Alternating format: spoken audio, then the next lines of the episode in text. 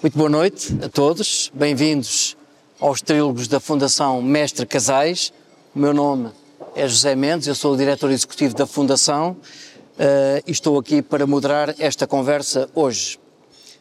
A Fundação Mestre Casais, para aqueles que não sabem ainda, tem por objeto gerar conhecimento e debater conhecimento nas temáticas da sustentabilidade, nas suas dimensões económica, ambiental e social. Assim, neste ciclo de trílogos, que iniciámos já o ano passado, nós pretendemos debater temas nacionais e internacionais, temas da atualidade, mas sempre com um olho na sustentabilidade. O nosso tema de hoje, nesta sala que está bastante completa, e agradeço a presença de todos e terem vindo hoje, é o tema uh, do investimento externo sustentável. E os meus convidados são aqui à minha direita e à vossa esquerda o Dr. Domingos Bragança, Presidente da Câmara Municipal de Guimarães, e à minha esquerda o Dr. João Dias, que é administrador da AICEP, a Agência de Investimento e Comércio Externo Português. Disse bem? Muito bem. Muito bem. Excelente. Hum. Muito bem. Enfim, uh, estamos aqui para ouvir os nossos convidados, apenas para dar o pontapé de saída relativamente à temática, dizer que naturalmente que o investimento uh, externo é importante, sobretudo importante numa economia pequena como a economia portuguesa, é importante porque dinamiza as economias regionais, é importante porque dinamiza também o ecossistema empresarial e de inovação das economias regionais. E, portanto, é mal do país, da nossa dimensão, que não tem sempre na agenda a procura do investimento externo. Não esquecemos nunca, e essa também é uma função de uma agência de investimento, os nossos investidores nacionais, sobretudo aqueles que são exportadores. E nós estamos num Conselho que é fortemente exportador, é um dos mais exportadores de Portugal, na verdade, e é importante percebermos como é que nos relacionamos com os investidores uh, estrangeiros. Os municípios hoje competem entre si como destinos de investimento e nós queremos saber hoje aqui, procurar debater como é que a ICEP posiciona os municípios como destino de investimento e também como é que Guimarães se posiciona uh, nessa temática e nesse objetivo. E vou começar justamente pelo Sr. Presidente da Câmara de Guimarães, o Dr. Domingos uh, Bragança, uh, dizer-lhe o seguinte, um olhar atento àquilo que tem sido o percurso de Guimarães nas últimas duas décadas, até talvez um pouco mais, mostra que Guimarães tem sido pioneiro e tem chegado mais cedo a alguns temas da agenda uh, regional e municipal. Por exemplo, no tema da recuperação do centro histórico, que de resto resultou numa classificação como património mundial pela Unesco. Por exemplo, uh, no tema da cultura, que de resto resultou numa candidatura com muito sucesso como capital europeia da cultura, e também no tema da ligação do município com aquilo que é o sistema científico e tecnológico. A ligação da, da, da, do município de Guimarães com a Universidade do Minho e com o AFPARC e, portanto, e com os centros de conhecimento que gravitam aqui à volta, é provavelmente o melhor exemplo que nós temos em Portugal e, do meu ponto de vista, insuficientemente publicitado. E, portanto, para um município que fez esse caminho todo, eu gostava que o Presidente nos falasse um bocadinho desse caminho, mas também que nos dissesse como é que isso pode ser instrumental para posicionar Guimarães como um destino de investimento externo. Então, muito, muito boa noite a todos. Eh, cumprimento também o Sr. Eh, professor eh, José Mendes, eh, que está diretor executivo da, da Fundação Mestre Casais, e na pessoa dele também cumprimento todos os senhores o Sr. José Casais, eh, o irmão, o Sr. Eh, o António Carlos, portanto a família Casais que aqui está. Também cumprimento o, o eh, Sr. Dr. João Dias, vice-presidente do AICEP, que nos dá a honra também estar aqui conosco.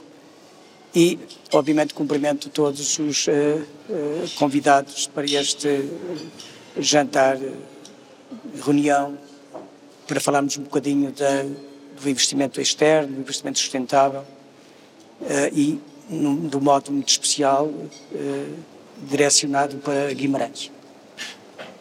Guimarães tem feito um percurso uh, muito distinto, nas dimensões que o professor José Mendes aqui já referiu, na dimensão histórica, fazendo justiça ao seu legado da cidade berço, cidade fundacional, cidade onde nasceu Portugal, e que tem um património histórico riquíssimo e que está muito bem preservado. Nos últimos 40 anos, este património de, de Guimarães, o património edificado, está, foi ao longo destes dezenas de anos completamente consensual. Todos os meus antecessores, mas toda a sociedade guimaranense convergiu para esta requalificação, para esta regeneração, para, ser, para, para termos esta distinção de património cultural da humanidade. Eh, também temos uma dimensão cultural eh, do ponto de vista da produção e da oferta cultural eh, que todos, enfim, reconhecem. E também temos uma ligação fortíssima à Universidade do Minho, nomeadamente à Escola de Engenharia, mas às diversas escolas, e que agora, além do campus da Azurém, além do campus da Azurém, nós acrescentamos o campus universitário da zona de Couros, que é a zona baixa da cidade, que estava eh, também degradada, com muitos edifícios de volutos industriais, que nós nos últimos anos recuperamos, reabilitamos e funcionalizamos. E a bem dizer em todos eles, nós entregamos à Universidade do Minho para lá instalar escolas. Temos neste momento, com a última reabilitação do Teatro Jordão, temos as escolas de artes performativas, eh, tanto a, a Escola de Artes Visuais, eh, a Escola de Teatro, temos a, a, a Escola de Design, temos a Universidade das Nações Unidas e, e, e, e, agora uh, estamos com um processo de, de, reabilitação de uma outra zona que é a Quinta do Costeado para a Escola Hotel, mas também, e até aproveitando aqui, também já vi que está aqui o Presidente da Escola de Engenharia, o professor Pedro Arezes, uh, neste ano irá funcionar já na Universidade do Minho a licenciatura, as licenciaturas em Engenharia Aeroespacial, e também a, a, a, licenciatura em Ciência dos Dados. Aqui na, neste momento no campus de Azurém, em Guimarães, mas depois passará para a reabilitação, quando nós reabilitarmos a Escola do Arquinho, passará, que é na zona de Couros, passará também uh, para lá a Escola de Engenharia Aeroespacial. A grande questão que eu coloco aqui, e que é a minha, neste momento o meu foco, e será obviamente um, razão para depois desenvolver melhor, é, é se estas dimensões que são distintivas, são, são diferenciadoras, é, ligadas, ligadas a esta dimensão fortíssima de Guimarães, como uma cidade histórica, com o seu, com o seu centro eh, património mundial, que agora avançamos para aumentar este centro de património mundial de de 19 hectares para cerca de 40 hectares, com também a candidatura uh, da zona de Couros a património mundial, portanto acrescentámos 19 mais 20, passamos a ter cerca de 40 hectares, com uma fortíssima uh, dimensão da ciência, portanto, e cá está a ciência, cultura, e que também pretendemos ter na agenda a sustentabilidade ambiental se este conjunto, este ecossistema é suficiente para nós robustecer o conjunto empresarial de empresas, a economia de Guimarães integrada na região, se é suficiente para robustecermos. O grande desafio é tornar as empresas que temos ainda mais fortes. As micro em pequenas, em pequenas em médias, em médias em grandes, grandes em muito grandes, ou até de micro para pequenas, grandes empresas. Se nós conseguimos robustecer este, este tecido económico, e neste robustecimento deste tecido económico, na sua internacionalização, eh, nós conseguimos também atrair investimento estrangeiro com as empresas existentes, com o nosso ecossistema empresarial, com novas empresas, obviamente, se o que estamos a fazer uh, está à altura dos desafios enormíssimos que temos para o futuro, do presente e para o futuro. Guimarães quer, no meu desejo e na minha intencionalidade como responsável eh, pela, pelo município de Guimarães eh, e, portanto, pela gestão do território, nós temos é uma, é uma luta sempre a, a, ter, mas temos como bem conseguida bem conseguidas as dimensões cultural, da ciência e da educação.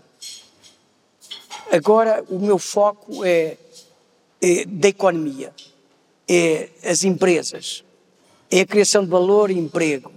E a par das empresas e do emprego, a habitação à volta das empresas. Numa cidade suave, numa cidade, uma cidade e um território à escala humana, de uma dimensão humana muito atrativa. E este grande desafio, e neste caso é a palavra aqui neste momento da apreciação e avaliação, se estas dimensões serão as dimensões certas para que a economia de Guimarães robusteça, a economia regional à volta de Guimarães robusteça e que nós sejamos, de facto, um motor da economia nacional aqui nesta região do quadrilátero urbano é este grande desafio, é este grande, ou melhor, é esta avaliação que eu peço, que eu solicito, que aqui seja feita também. Eu, eu acho que o Presidente referiu um aspecto que é diferenciador em Guimarães. Vamos ver, uh, os caminhos são o que são, não é? Portanto, as cidades e os municípios partem dos seus ativos e procuram rentabilizá-los, maximizá-los, não é? E a história das coisas às vezes não corresponde a uma estratégia, é o que é. E muitos avançaram fortemente para a industrialização, outros para o empreendedorismo, as startups, etc. Este percurso que Guimarães fez, e a minha pergunta não foi de todo inocente, tem muito a ver com aquilo que nós constatamos hoje, ainda há, há pouco falávamos sobre isso, João, uh, daquilo que hoje são os requisitos para a localização empresarial hoje no contexto internacional. Evidentemente que há os grandes critérios, não é? Evidentemente que os países procuram uh, destinos, não é onde os impostos sejam necessariamente mais baixos, mas onde possam racionalizar e otimizar a sua carteira de impostos. Evidentemente procuram destinos onde têm mão de obra, onde têm mais facilidade. Tudo isso, isso é verdade, mas isso depende tipicamente de um Estado central. Agora, uh, no caso da localização fina, isto é, onde é que eu vou colocar a minha indústria, o meu escritório, a minha, o meu ramo da minha empresa, hoje é, são muito valorizadas as amenities, ou seja, as amenidades, a vivência urbana, o ter um colégio internacional para filhos dos trabalhadores, a ter a tal mão de obra diversificada, ser capaz de reter talento, atrair e reter talento, esse tipo de coisas. E, é e foi por isso que eu coloquei a questão. Desse ponto de vista, eu penso que um município que fez o caminho que fez e que oferece o que oferece no centro, centro histórico, para o qual não se limitou a, digamos, pintar e arranjar as casas, o que não deixa de ser importante, mas trouxe conteúdo, foi o que estava a referir, conteúdo para o centro histórico, e eu acho que isso é um elemento com muito potencial para atrair investimento externo. E, e pego nesta deixa e passo aqui ao Dr. João Dias para lhe perguntar o seguinte: Portugal passou por dificuldades tremendas, enfim, não, não é nada de novo, mas seguramente desde 2010, por aí, portanto as coisas complicaram-se um bocado, melhoraram um bocadinho, agora também a situação internacional é aquela que é e, portanto, não são propriamente tempos assim fáceis, não é?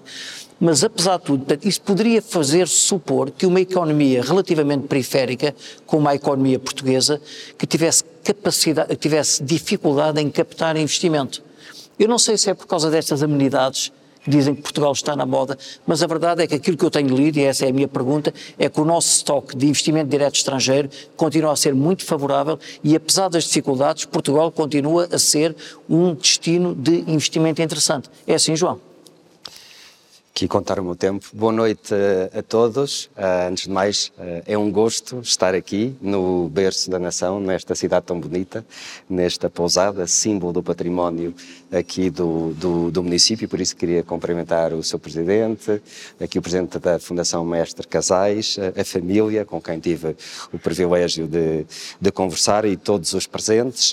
Uh, o tema é extremamente interessante e, e, de facto, Portugal tem feito um caminho de afirmação internacional uh, e que depois de talvez de muitas políticas e de consistência em algumas matérias, como a ciência e tecnologia, uh, finalmente começamos a ter o reconhecimento ao nível dos grandes uh, investidores, das grandes corporações que ambicionávamos.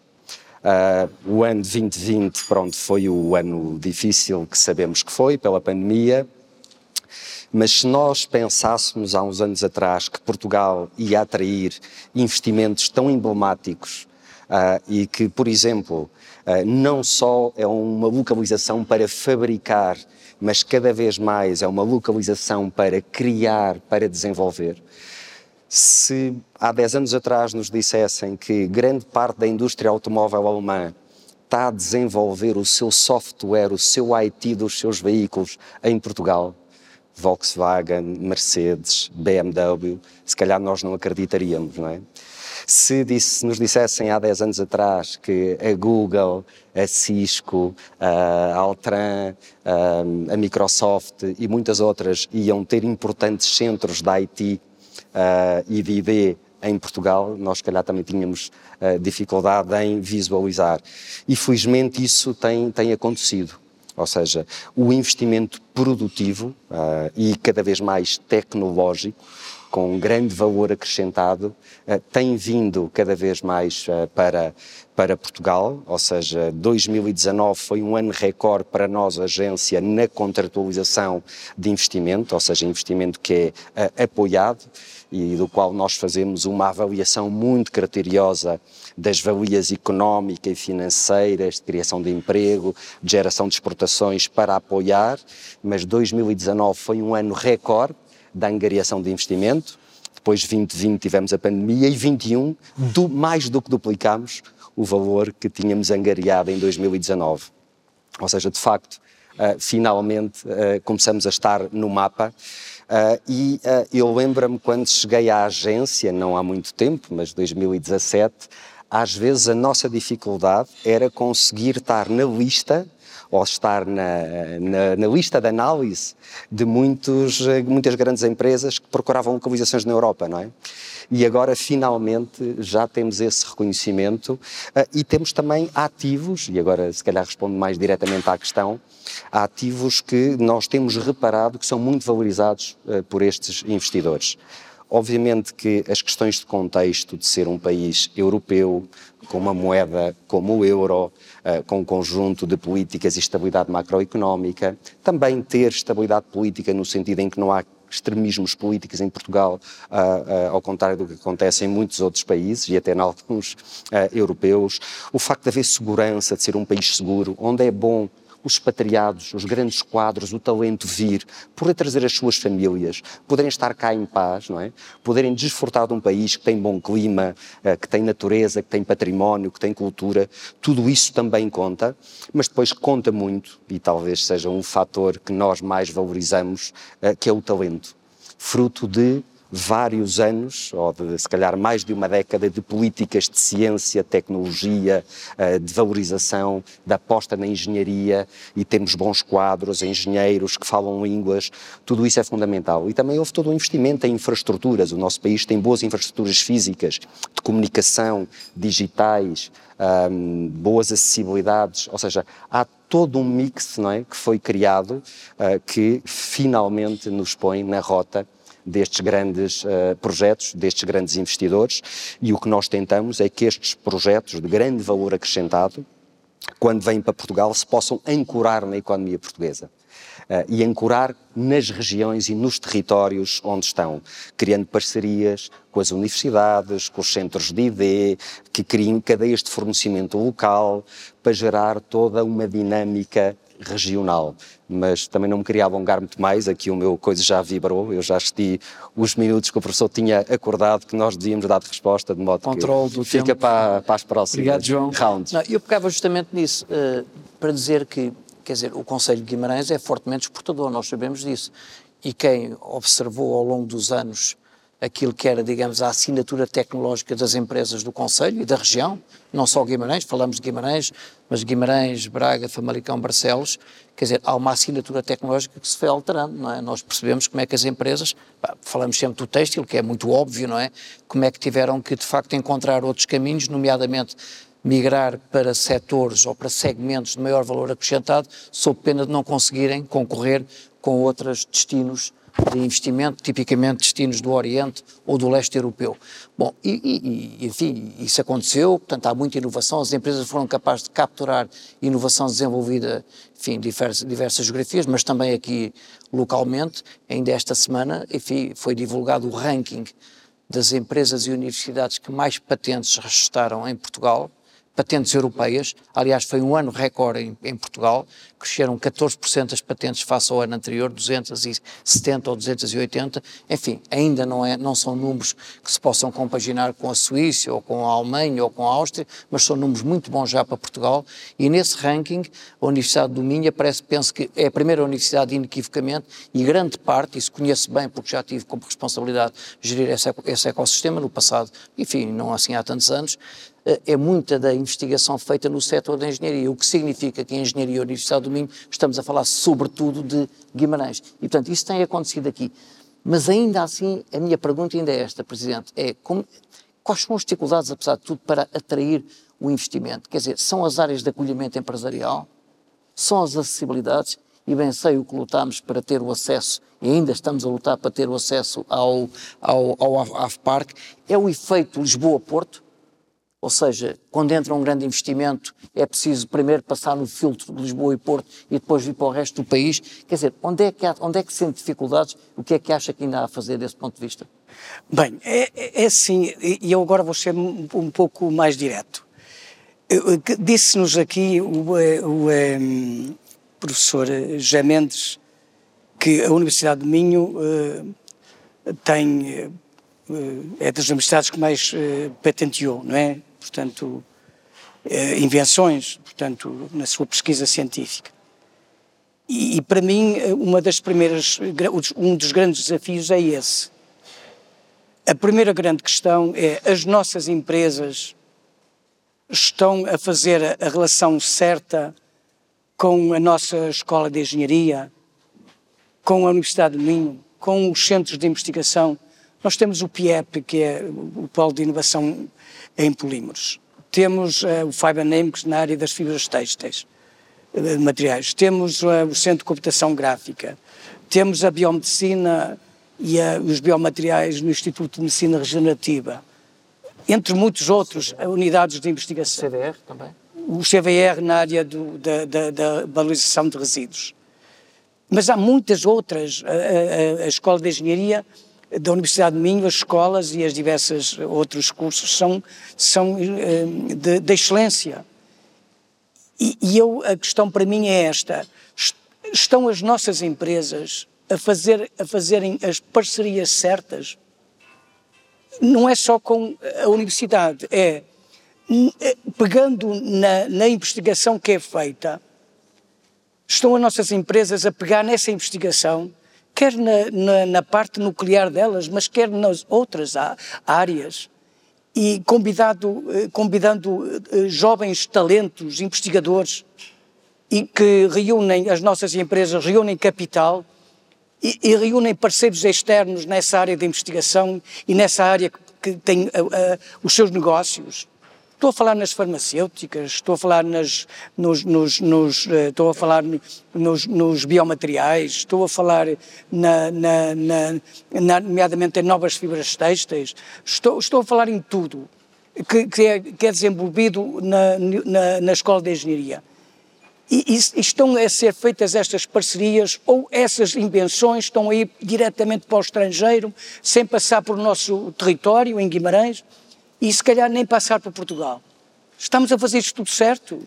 Na área alimentar, na área da medicina, na área da, dos, dos, novos materiais, na área da metalomecânica, na área das embalagens, nomeadamente das embalagens biodegradáveis ou das embalagens orgânicas, ou, ou até nas embalagens para os combustíveis, nomeadamente nos hidrogénios. Estamos a falar tudo isto que está a ser desenvolvido na universidade, o nosso ecossistema empresarial, as nossas empresas estão a aproveitar-se disso tudo? Os talentos estão a ser retidos aqui, de, de, que saem das universidades e que nós já percebemos que são talentos quando estão a, ser, a, ter, a fazer os seus mestrados as suas investigações, vão diretamente para o estrangeiro trabalhar ou são convidados e detectados como fazem os, os, os, os, como fazem os clubes de futebol e outras, e outras estão, estão, a ser, estão a ser monitorizados, as empresas estão atentas aos investigadores, aos alunos excepcionais que estão a ser, que estão na universidade e trazê-los para projetos, até lhe dando autonomia, formando empresas, formando empresas com eles, formando. Não é preciso ser empresa existente, formando empresas nas áreas que querem, querem evoluir. É que a internacionalização faz também por aqui, porque a outra parte é, teremos sítios para uh, acolhimento empresarial, direi mesmo, nós temos que evoluir e temos que, eu estou focado nisso, na revisão do PDM, já o disse publicamente, em que as nossas áreas empresariais estão a ficar esgotadas. O único existente ainda um bocado tem o Parque de Ciência e Tecnologia, mas com, ainda já com uma, uma, uma área muito pequena. Mas é preciso, de facto, apostarmos e a revisão do PDM, que, está, que tem que estar terminada até 31 de dezembro, está a definir grandes áreas de acolhimento empresarial. E, portanto, para quê? Para que se houver necessidade de uma empresa ou uma empresa existente cá ou com uma associação com outra estrangeira, ou o ICEP dizer, olha, quero fazer em Guimarães uma, uma fábrica de microchips. Ok, estou falar de microchips que é o que está na boga. Precisamos de 30 mil metros ou 40 mil metros quadrados, então tem que ser ali. E sabemos que quem tiver mais celeridade eh, para disponibilizar a infraestrutura, mais rapidamente tem a opção de, de, desse investimento. É claro que o contexto que falei no início, cidade cultural, cidade atrativa, com gente bem qualificada, um, um território onde se é bom viver, com, com, com uma agenda excepcional, é óbvio que conta, mas também conta ter disponibilidade de infraestrutura física. Nós estamos a trabalhar isso. Mas aquilo que, a, a, o que me preocupa exatamente é se as nossas empresas, e eu sei que estou a falar para empresários da excelência, portanto permitam-me que não estou a ser, não procuro ser, só estou aqui a pôr uh, situações eventualmente que sejam desafiantes. Obviamente que, não, que sei que vocês nas vossas fileiras procuram dar o vosso melhor e internacionalizar e, incluir os, os, novos biomateriais, os novos materiais na base de, de, de, de desde de, fibras de madeira, fibras de, de, de, de cortiça, seja do que for, que vocês fazem muito bem, das várias áreas. Novos materiais na área do, da fibras de vidro, da fibras de carbono, tudo isso que está a ser investigado e que está, já tem um estado de arte de topo. Na mobilidade mobilidade, nos sistemas digitais. Ainda agora, eu, eu pergunto, porquê é que nós, em Guimarães, não, não, não há uma parceria entre empresários e o setor público também, em que se diga assim, há um conjunto, nós sabemos que há gente investigadora, e só dá um agora em concreto algo. Ali na, na, na, na, nossa cidade encontramos um edifício, fazermos de raiz um edifício que, que possa uh, ter áreas enormes, de cima a baixo, para acolher os talentos nas, nos hubs digitais e de, e de, criatividade, em que há lugar de open space, de zonas abertas, escritórios, eh, zonas em que o, o talento está ali, porque o, os jovens talentos querem a zona urbana. Nós temos o Parque de Ciência e Tecnologia, mas é um, uma, um, um setor um pouquinho diferente. O, o criativo, o, talento que quer, quer cidade, quer, desenvolver as suas áreas de investigação num pequeno escritório apoiado numa empresa, numa empresa internacional, seja onde for, mas quer depois às, à meia-noite, uma hora, trabalhar até à meia-noite, uma hora, depois vai até à discoteca, depois vende a discoteca, depois vai trabalhar, depois não vem, está a ver? É, esta, é isto que acontece nas grandes cidades, porque é que nós também podemos fazer isto? Quer dizer, reúnem-se eh, capital e faz estas coisas, faz acontecer junto à universidade, mais, mais, mais ao lado, mais ao coisa. Fazer estas estruturas tecnológicas não é só em pavilhão, pode ser em edifício, de raiz, feito para isso, para um hub tecnológico, um hub industrial, um hub, ah, seja o que for. E, e isto eh, é fácil acontecer? Não, não é. É preciso intenção porque isto obriga a alterar as coisas, é óbvio. Mas o, que, a, a, o desafio que me deixou é este, que me perguntou. O investimento estrangeiro que se pode fazer e em Guimarães é muito pelas empresas existentes. As empresas existentes.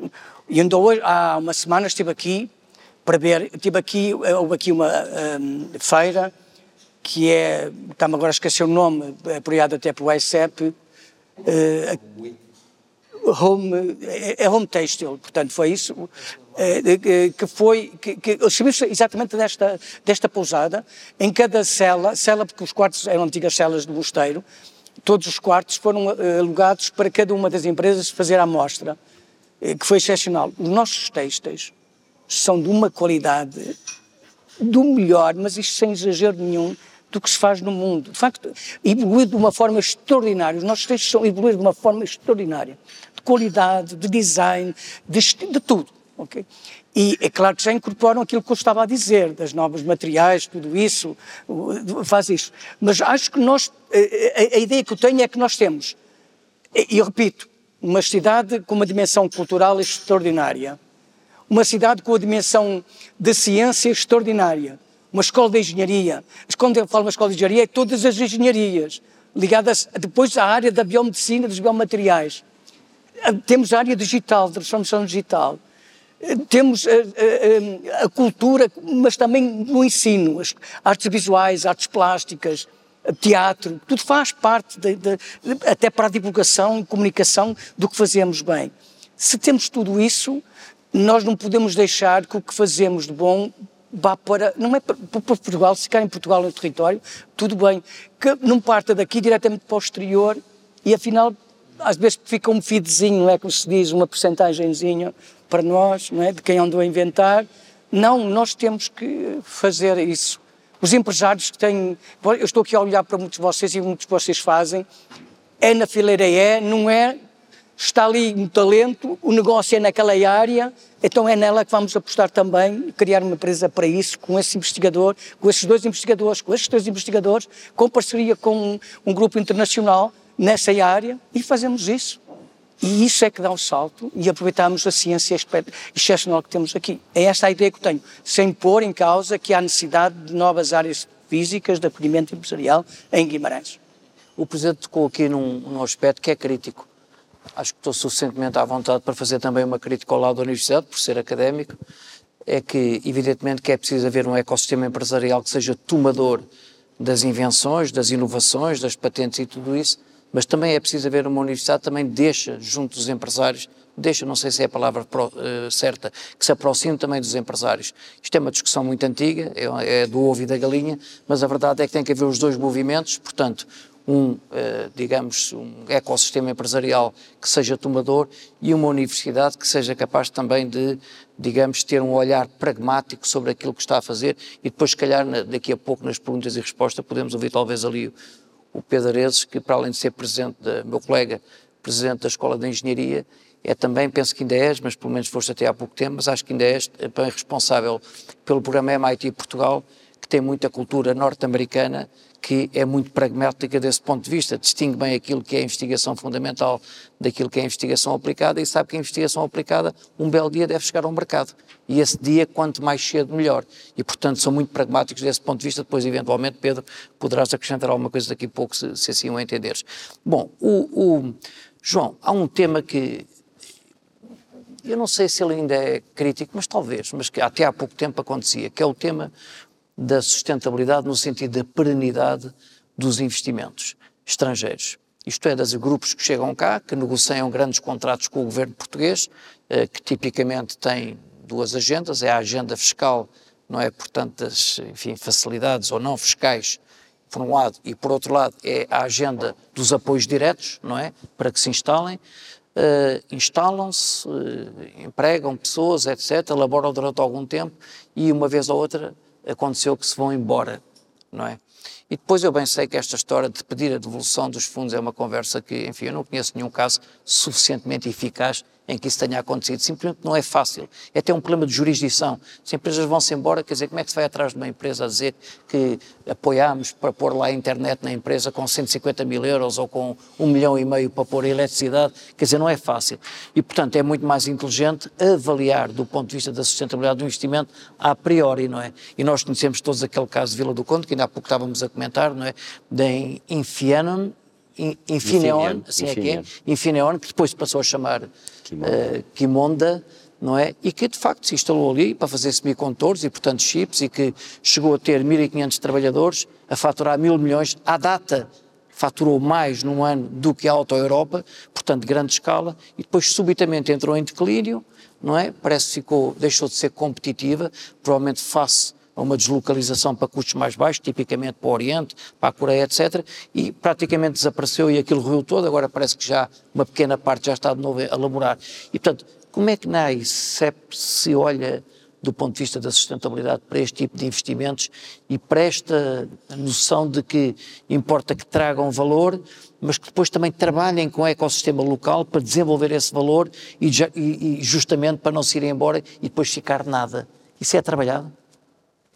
Essa é uma excelente questão e é um tema basilar, porque às vezes é fácil cairmos na tentação uh, dos grandes números, não é? Ah, um investimento de X milhões ou cria X postos de trabalho, mas depois quando a gente vai fazer uma análise mais aprofundada, que valor acrescentado, não é? Ou que VAB é que cria, não é? Que ligações é que cria no ecossistema. E aí é que são critérios decisivos e, e nós na ICEP, de facto, olhamos para isso. Mas eu antes gostava de dar uma nota que nós vemos que tanto o investimento nacional como o estrangeiro uh, são muito importantes e uma economia, e a economia portuguesa precisa dos dois. E até há boas sinergias em uh, haver uh, ambos. Ou seja, muitas vezes o investimento estrangeiro alavanca e cria cadeias de fornecimento com base em empresas locais. E só havendo boas empresas locais, uh, produtoras de uh, alguns produtos ou de alguns bens de equipamento, é que a gente consegue atrair, atrair algum investimento estrangeiro para Portugal. Mas também tínhamos a, a, a, visão clara dos números, é que o investimento estrangeiro é importante para a nossa economia. E eu só vou dar três números que acho que fica clarinho para todos vermos. Ou seja, não falando do investimento mais financeiro, mas daquele produtivo, greenfield, filiais que se instalam cá e que produzem cá, nós estamos a falar basicamente de 9 mil e tal empresas, não é? Estrangeiras, 2% do total de número de empresas uh, que existem em Portugal, mas depois quando vamos olhar para o VAB, 28%. Quando vamos olhar para o emprego criado, quase 18%. E por isso o investimento estrangeiro é um tema absolutamente crítico para a nossa economia e especialmente é tão crítico porque nós olhamos de uma perspectiva que uh, tente minimizar esses riscos.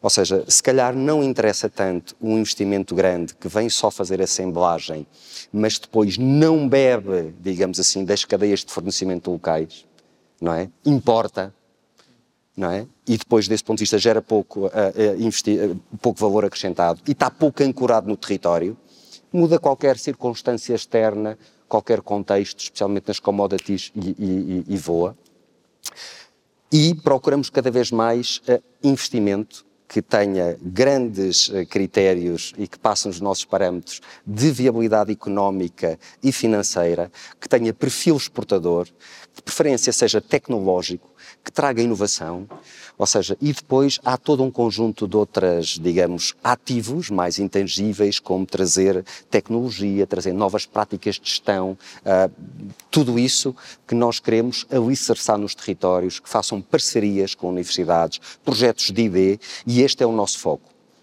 Este é o nosso drive, é precisamente isto, investimento de valor acrescentado, com componente tecnológica e que se alicerce nos territórios, que busque das cadeias de valor e dos fornecimentos locais, que intruze com o sistema científico e tecnológico, que crie emprego qualificado e que exporte. Estou assim a dar uma resenha muito rápida daquilo que são parâmetros com que nós nos eh, regemos. E, naturalmente, quando nós damos incentivos, nós, o Estado português, mas representados por nós, que somos o balcão único, o one-stop shop para estes grandes investidores. Obviamente que tudo isto é contratualizado e os incentivos vão sendo libertados à medida que estas metas e estes objetivos vão sendo cumpridos. E também o Estado português se tenta salvaguardar com algumas garantias. Agora, também sejamos completamente, eh, digamos, claros, não é? Não há seguro contra todos os riscos, ou seja, nós tentamos ter estes cuidados todos e estas coberturas todas, inclusive até financeiras, para se algum desire acontecer, eh, mas pode acontecer. não É? Às vezes há mudanças tão uh, drásticas no contexto. Por exemplo, em 2019 nós captámos um investimento extraordinário no setor aeronáutico do grupo Airbus, a Stelia para Santo Tirso. Em 2020, a aviação passou por uma crise sem precedentes que ninguém imaginava. Por sorte, ou para os crentes uh, pelos deuses, não é? Uh, o nosso investimento aqui em Portugal não foi tocado. Mas quer dizer, mas estas coisas acontecem, às vezes há mudanças tão drásticas no, no contexto internacional que eh, pode haver algum revés. Mas dito isto, a, a nossa prioridade é investimentos com valor acrescentado, com âncoras no território, precisamente para que isso não aconteça. E a prova de que a coisa tem corrido relativamente bem é porque, felizmente, não tem havido muitas histórias dessas, como a Infineon, Kimonda, mas também muitos que investem depois reinvestem. E que é um sinal muito interessante de que estão satisfeitos, de que estão a criar âncoras cá e que depois fazem novos investimentos e continuam a expandir. E isso é, é, é bastante interessante e, e, é muito nisso que nós também trabalhamos, no que nós chamamos o aftercare, que depois do investidor está cá, que tenha as condições todas, que goste da operação, que, digamos, esteja satisfeito e que possa uh, reinvestir, porque é menos custoso uh, conseguir um, reinvestimento de quem já cá está do que trazer um investimento e um investidor completamente novo, não é? Que não conhece o país, que há todo um dossiê por estudar, por explorar, todo um conjunto de riscos, de incertezas, uh, e desse ponto de vista Uh, é este o caminho que nós, nós, uh, nós temos seguido. Não é? a taxa de reincidência do investimento, que em Portugal é muito razoável para algumas origens de investimento, tipicamente alemã, francesa, etc., espanhola também, se espanhola será mais facilmente justificável, é de facto um indicador de, do tal aftercare e, e, por um lado e por outro lado de, de Portugal continua a ter atributos que são atributos interessantes para, para, para quem pretende investir e para o destino de investimento. Referiste há pouco algo que eu reputo muito importante, que é o tema da, do investimento externo como plataforma tecnológica, não serem apenas empresas puras de assemblagem uh, e, e, e os, tais intangíveis que algumas dessas plataformas trazem. O caso da Alta Europa é um caso muito claro, em que, de facto, para ser fornecedor, como a Bosch Car Multimídia ou a Continental, enfim, há uma série delas em Portugal, onde para ser fornecedor é preciso ser certificado, e isso puxou muito pelas práticas de gestão das nossas empresas, não é? E uma coisa que nunca é referido, mas que eu como governante senti na pele, é que de facto se há algo que nós deveríamos aprender com empresas como, por exemplo, a Auto Europa, é, isso é um intangível, não é muito visível, é a relação entre a empresa, digamos, o empregador e os empregados e a força laboral. Estamos a falar de empresa que em alguns períodos funciona a três turnos, e estamos a falar da empresa que consegue equilíbrios que são absolutamente inacreditáveis uh, para manter motivada uma força de trabalho de milhares de pessoas a três turnos, dois turnos habitualmente, às vezes três turnos, e cons conseguir fechar acordos, mas acordos anos de três anos, de quatro anos, de facto é algo, devia haver uma academia em Portugal para isso, porque de facto esta relação empregador-empregado, o papel sindical e digamos a eh, as práticas sindicais que ainda temos em Portugal, de facto, acho que precisavam de revisão. Por exemplo, na Alta Europa é muito mais Comissão de Trabalhadores do que é sindicato. Isso tem uma coisa óbvia, a Comissão de Trabalhadores está preocupada com, com aquela empresa em concreto é? Acha que aquela é a empresa que lhe dá emprego, os trabalhadores, e portanto é com aqueles que temos de trabalhar, é com aqueles que temos que encontrar bons acordos, são estes que nos pagam salário e portanto é para estes, e são estes que nós temos que servir bem, é aqui que temos que criar, digamos, os margin benefits que faz com que estejamos todos bem, com que nos possamos sentir bem e portanto é muito focado naquilo que é o propósito diário, que é uma empresa a produzir algo e um conjunto de trabalhadores que prestam o seu serviço e portanto são pagos por isso. Quando entramos com lógicas, por exemplo, sindicatos, quando é menos comissão de trabalhadores e mais sindicato, há lógicas de sistema setorial dos sindicatos que contaminam a relação de uma empresa em particular. Isso é tão pouco estudado em Portugal e tão pouco trabalhado, e é um dos intangíveis que algumas dessas empresas trouxeram para Portugal. Pronto, dito isto, uh, primeiro foi a pandemia, agora é a guerra na Ucrânia.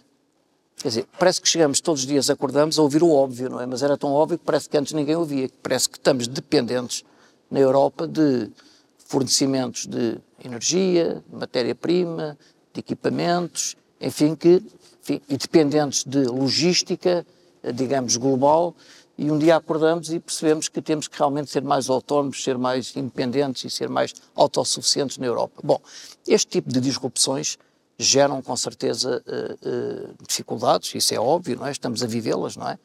Uh, não vale a pena enumerá-las, a sala tem aqui tantos empresários que conhecem-nas bem melhor do que eu seguramente, mas também gera oportunidades. Também gera oportunidades. E eu acho que este é um momento, costumam dizer, enfim, os, alguns gestores e alguns investidores e estrategas que é nestes períodos é que é preciso investir naquilo que a gente quer fazer para a frente, não é? É quando se está em baixo. E, portanto, Presidente, eh, esta é a altura para Guimarães pensar em algo como uma agência de investimento? Antes de lhe responder, caro professor uh, José Mendes, é assim. Uh, vivemos num momento de hum, grandes perdas, mas grandes oportunidades. Uh, perdas porque a pandemia é uma perda em si e também a guerra é uma perda. Mas uh, trouxe-nos, enfim, à realidade, essencialmente da Europa, de que uh, a pandemia fez ver toda a Europa que não podia ter as fábricas só na China e noutros espaços e que tem que ter as suas fábricas, a sua reindustrialização na Europa. Não pode depender de, de, de, de fora da Europa, eh, como percebiu quando foi da pandemia, até para equipamentos básicos de saúde, teve que, teve que estar à espera que viessem da China, por exemplo. Não, estou, não sou nada contra os mercados globais. O que importa é que, tendo em atenção que os mercados globais não substituem, nem nunca poderão substituir os mercados locais, neste caso da Europa, de ter a sua base industrial. Daquilo que é necessário, que se, no limite, e devemos sempre pensar na vida assim, se houver uma crise, nós temos eh, possibilidade de nos eh, aguentar bem no limite, e então a Europa toda e Portugal também tem que o fazer. Se houver uma crise como houve da pandemia, nós estamos preparados para ter base, para nos aguentar como sociedade, e, e não estávamos. E, portanto, interessa a reindustrialização. Eh, na guerra é exatamente a mesma coisa, vai-nos trazer essencialmente as questões da energia, dizendo nós temos base suficiente para sermos mais ou menos autossuficientes eh, sob o ponto de vista da energia, e, e, e, de facto não estávamos, a Europa não estava, Portugal até ainda não é dos piores, mas interessa então desenvolver as chamadas alternativas energéticas, não é? Para que num caso como o que está a acontecer agora, é, que espero que nos sabudize, espero que acabe, o otimismo quanto a isso não é muito, mas tem que nos fazer pensar exatamente, isso, aqui neste caso, não é propriamente da segurança, porque a segurança tratará com certeza a, a, a Europa e a, e, a, e a, comunidade europeia e a NATO, mas, enfim, fazendo com que cada país lhe caiba uma cota parte, mas as questões da consequência da guerra, sim. Mas também ao reverso, é assim, aqui na questão da guerra, fez com que o leste europeu seja menos seguro e outras geografias que nós. Nós estamos longe, apesar de estar na Europa, estamos longe e estamos aqui considerados como um país muito seguro. E, portanto, o investimento, enfim, aqui, eh, numa, eh, nós neste momento somos preferenciais nas opções de investimento, havendo dúvida, porque o investimento procura locais seguros e, portanto, neste momento toda aquela zona no limite da Rússia e da Ucrânia, aquela geografia ficou insegura e, portanto, os grandes investimentos podem ser equacionados mais para aqui, para esta zona mais ocidental. Portanto, é uma oportunidade. E, de facto, nós temos que, que, que aproveitar as lições uh, do, do, do, passado recente, do que está a passar, e, e, dizer que vai tudo mudar e depois, no fundo, foi embaralhar e tornar a dar e ficar tudo igual. Não, devemos ser conscientes e saber que temos que desenvolver aqui em Portugal a nossa economia uh, e a nossa indústria. E nós temos aqui tanta coisa boa para desenvolver. Uh, e, que, e que, associados com o investimento estrangeiro, uh, nós podemos, de facto, ser uma economia pujante. Podemos ser. E aqui em Guimarães também é porque quando se fala eh, no microchip, é bom que percebamos que, por exemplo, o microchip, eu, uma leitura que faço, e estou a falar no microchip como, como falaria na embalagem, de, de, no vasilhame de energia, na possibilidade de vasilhame de hidrogênio, também do gás, tudo isso, eh, com materiais cada vez mais à, à base de fibra de carbono, muito leves, mas muito densos. Tudo isso é uma oportunidade, os novos materiais estão aqui também. Uh, portanto, nós temos uma imensa oportunidade, de facto, naquilo que a nossa pesquisa, a nossa investigação faz, na sustentabilidade e, nomeadamente, da sustentabilidade ambiental.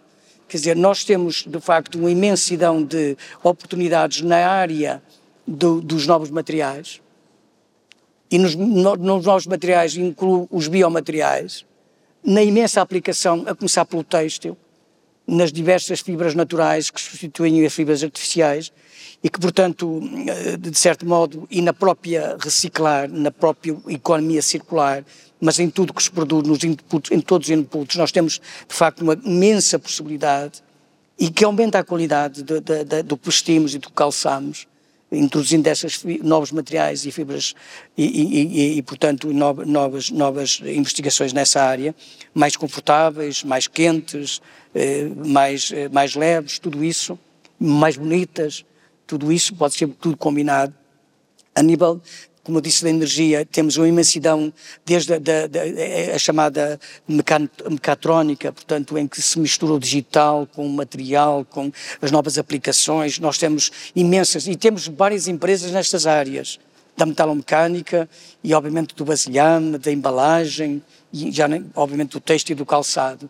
Portanto, temos uma imensa imensidão de coisas, de, de áreas imensas, segmentos imensos que podemos cooperar e contratualizar e emparceirar com investimento estrangeiro. Portanto, aquele que é micro pode se tornar imensamente grande e que obviamente combina com o digital e com a robótica e, e, sendo elas próprias indústrias que aplicam noutra indústria. Portanto, elas o digital, transformação digital, Portanto, quando se fala nos criativos, não é só o digital por si só, é na aplicação desse digital. Portanto, há imensa, uma imensidão de, de, de áreas que estão, uh, que são emergentes e que já estão a ser aplicadas e que, obviamente, uh, remetem-nos para a inteligência artificial, para, para, para, para a robótica, para, para enfim, tantas e tantas, e para, obviamente, a sustentabilidade ambiental, porque não podemos fazer de conta que a sustentabilidade ambiental é uma questão de, de nós querermos a, sustentabilidade ambiental veio para a construção. Nós podemos ter centros de engenharia, nomeadamente da construção civil, desenvolvimento na área da sustentabilidade e dos novos modos de, de, de fazer habitação, de fazer o edificado como bem está a fazer, por exemplo, a, sei, a, empresa Casais na área da, da, da, modelação, em que a parte do edifício é feita em fábrica e depois, obviamente, aplicado no, no, na, na, indústria, atingindo, obviamente, que é isso que se entende, com, através dos centros de engenharia, no fundo, a copia, peço desculpa entre aspas, é a indústria automóvel. Tudo se faz e depois é montado. Portanto, com, obviamente, com sistemas logísticos e de engenharia e desenvolvimento notáveis. Portanto, tudo isto nós podemos ter, porque nós temos talento cá dentro e, e que desenvolve os novos materiais e as novas, com novas ferramentas digitais fortíssimas, não é? Portanto, uh, tudo, e, tudo... E conseguimos posicionar isso? Uh, quer dizer, precisamos de um veículo para posicionar esse destino? Sim, e nós temos outro eixo que eu não devia esquecer, que é o eixo que em Guimarães tem forte, que é o eixo da, da, da, das biomédicas, da biomedicina, da farmacologia, que tem uma imensidão de aplicações. E é pena que essa investigação, eh, como eu disse, não possa ser aproveitado, aproveitada toda ela para primeira mão se desenvolver cá. E, captando investimento estrangeiro, mas com parceiros nacionais. Aqui, aqui, fazendo-se aqui fazendo-se aqui, fazendo-se aqui neste lugar, não é? Portanto, é isso que, que, que é este o grande de, de desafio. E, portanto, nós temos todas as condições de que, não perdendo aquilo que éramos fortes no têxtil, mas outro têxtil, melhor, um têxtil evoluído, não é o têxtil, o têxtil evoluiu perante a inovação e perante a, a captação, da, a integração de ciência e, obviamente, a cultura e a criatividade, porque aqui a cultura no texto e no calçado são produtos de moda também, tem a ver com a sensibilidade para, para a criação, né? para se tornar distinto e diferenciado independente do preço. Quem é que não, não opta por uns sapatos confortáveis e bonitos em detrimento de, de, de, do preço? Pelo menos um deles compra, diz, olha, eu este quero, os outros são para o dia a dia, mas estes quero, porque estes vão ser muito bons, bonitos, com um fatinho bom, de qualidade, a roupa, tudo isto, não é? Portanto, é esta diferenciação a nível do preço, da qualidade e, portanto, da, da, da, da da qualidade dos materiais e da, e da, e da, e da concepção, portanto, do, do estilo. Mas, mas eh, tudo, tudo, nós temos aqui este ecossistema. Nós temos este ecossistema. Fala nisto, fala é, é, de tudo. É, fala, fala, nós falamos de tudo, desde a da cidade suave que queremos construir, quando suave é à escala humana, que se habita bem, que tem cultura, que tem educação, tem ciência, que olha pela natureza e vive em harmonia com ela, tem mobilidade suave e a mobilidade, eh, a mobilidade que inclui todas as mobilidades cicláveis, pedonáveis, mas também coletivo, o transporte coletivo e transporte, obviamente, de, de, de, grandes distâncias. Tudo isto feito à escala humana. Tudo isto atrai, atrai talento, mas depois é preciso que esse talento não diga eu gosto muito da minha cidade, mas eu vou trabalhar para o estrangeiro. Isto é que nós não podemos deixar. Porque o capital estrangeiro vem para cá. A Airbus está a fazer, é pena, eu também lutarei para a Centro de Engenharia, até porque vamos ter, aí está, também do Poder Público, com a ICEP, nós temos aqui a Engenharia Aeroespacial, vamos ter. Era bom que tivéssemos um Centro de Engenharia também aeroespacial. Nós temos a biotecnologia, é bom que tivéssemos centro de, empresarial, centros empresariais. Porque nós, da parte pública, nós estamos a fazer o nosso trabalho na parte da universidade, da Câmara Municipal, de, dos poderes públicos, nós estamos a fazer este investimento criando condições de contexto extraordinárias. Agora é preciso ir beber esse resultado. E agora nós precisamos, é, nós precisamos é de investimento privado. É investimento privado que inclui, obviamente, o nacional e o estrangeiro. Mas o estrangeiro, para mim, nem é estrangeiro. É estrangeiro porque é captado aqui, é feito cá, com parceiros nacionais. Presidente, mas deixe-me deixe questionar isto. Uh, nós, a determinada altura, para se posicionar o Conselho como destino de investimento, é preciso mapear essas competências, que está muito bem a referir, mapeá-las, se quisermos empacotá-las num case vendável, não é? E se calhar começar por vendê-lo primeiro aqui à ICEP, que depois o pode vender internacionalmente, não é? Ou o município também o pode fazer diretamente. E para essa atividade, digamos, de mapeamento e de promoção, eh, antevê eh, algum veículo próprio na Câmara, no município, que, pode, que o possa fazer? É sim, nós temos, como sabem, uma divisão económica que é importante manter. A divisão económica é uma divisão que tem poderes de decisão, eh, para a área de eh, condução para o licenciamento, para uh, o mapeamento de, de, de, de, áreas industriais, para uh, fazer, fazer a proximidade com o, o mundo económico, portanto, as empresas, os empresários, portanto, todos, eh, todo o que é o que é eh, o mundo, o mundo, o mundo da economia. Uh, criámos na, na, situação de crise um gabinete de, de, transição, de crise e transição económica, que até o primeiro, o primeiro presidente foi o professor António Cunha e que hoje é, o, depois da saída do professor António Cunha para a CCDRN, é o nosso eh, digníssimo professor Pedro Aredes, com o professor Carlos Bernardo também, ex-reitor da Universidade de Minho. Mas eu percebo que o gabinete, hoje, o gabinete que produziu um, um conjunto de documentos, projetos, trabalhou projetos colaborativos, cada vez mais é necessário esses projetos colaborativos, projetos que se tenham em comum, quer dizer, que se possam unir empresários para, eh, empresas para atingir um, um resultado comum mas percebo e compreendo que este eh, gabinete depois tem dificuldades em alocar uh, estrutura e forma e modelo para ser operativo. E, é, é, é, minha intenção, ou é nossa intenção, para, para não, não estar aqui a pessoalizar, transformar este, este, este gabinete de transição económica numa agência de investimento municipal uma parte de outros municípios que tem e acaba por operar depois, não anula a divisão económica, mas complementa-se com a divisão económica, portanto mantém uma divisão económica que tem poderes de mais proximidade no município, mas criar a Agência Municipal de Investimento de Guimarães. Sim, é, é necessário e é, é esse caminho que temos que fazer, a criar a Agência de Investimento para ser mais flexível, mais operativa, ter uma estrutura que possa um, não só hum, captar, portanto, envolver técnicos municipais, mas também com facilidade técnicos do exterior, que se possa dizer, especialistas do exterior, que trabalhem por missão nessa agência municipal. Se precisamos de um vetor, de um segmento mais importante para determinada área, constituir um, uma equipa de missão para essa área e, e aí só podemos fazê-lo para a agência de investimento portanto, a agência que, a título de outros sítios, a Investe Guimarães, aqui, que, portanto, possa fazer isto. Portanto, é a transformação deste gabinete de recuperação, de, de transição económica para agência de investimento, sim. Sim, porque dá, dá, dá muita, muita maior operacionalidade. Então aproveita, deixa para passar aqui para a nossa última intervenção, João Breve, para depois termos a ocasião de fazer aqui duas ou três perguntas. Uh, como é que a ICEP se relaciona com estas agências de investimento locais? Ok, muito bem. Eu se calhar só gostava de dar uma nota, gostei muito de ouvir o, o Presidente falar de que é preciso uh, investimento e de facto não há crescimento económico, todos sabem, não é? Uh, sem haver investimento, mas investimento de qualidade, tanto de nacionais como estrangeiro.